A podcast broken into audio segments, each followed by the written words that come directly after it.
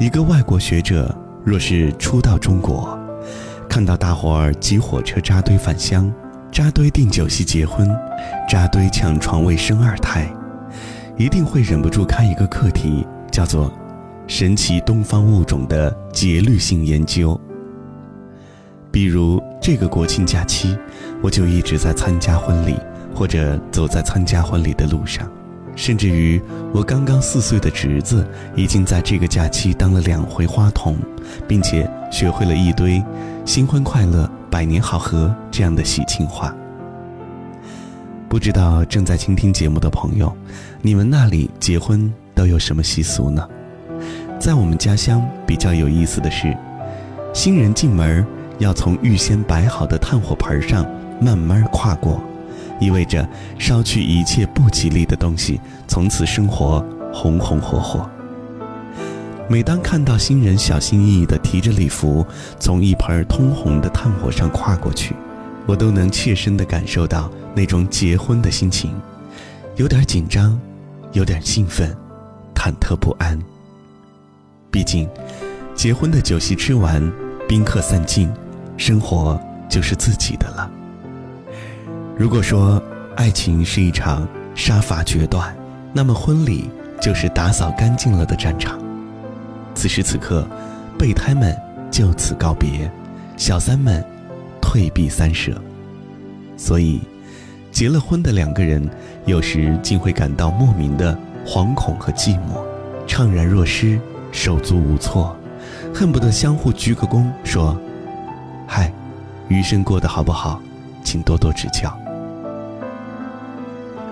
朋友小 A 一直到结婚前一天才想起一件重要的事儿。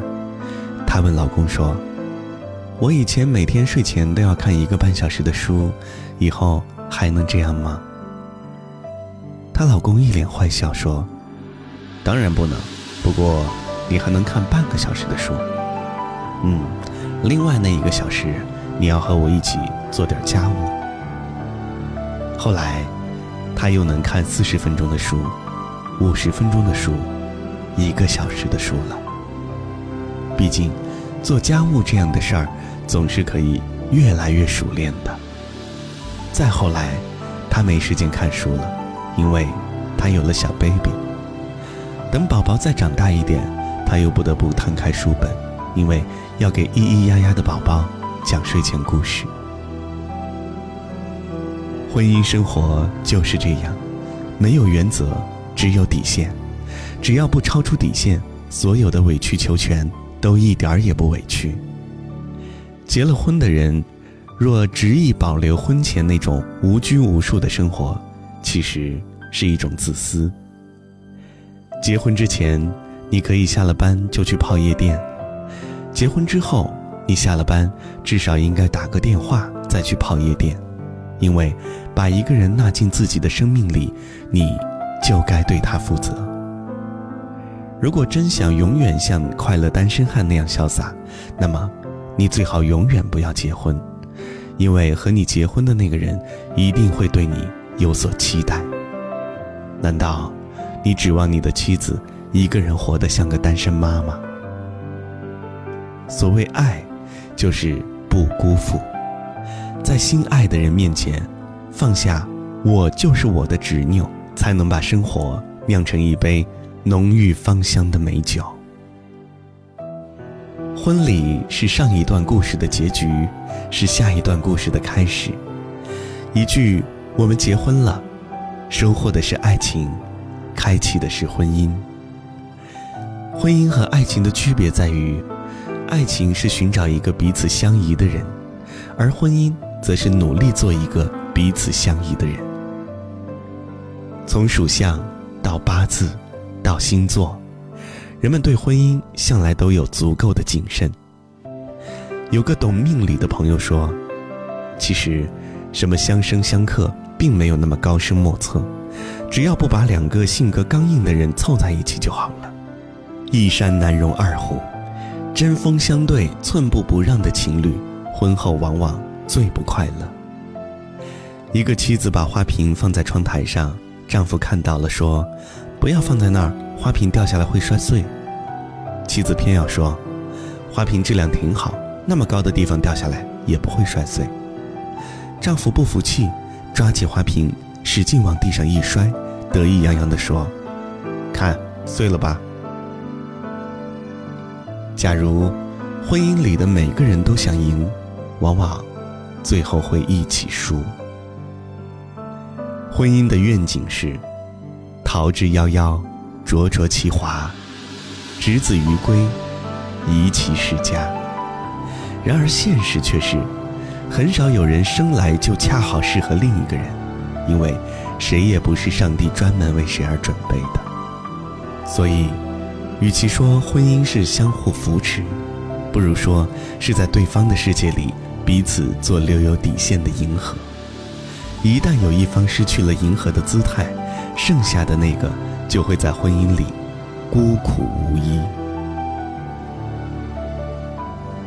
有人能当一辈子没心没肺的彼得潘，却没人能当一辈子宠着彼得潘的温迪，因为温迪知道，现实生活真正需要的，当然不单单是一颗可以挂在脖子上的橡树种子。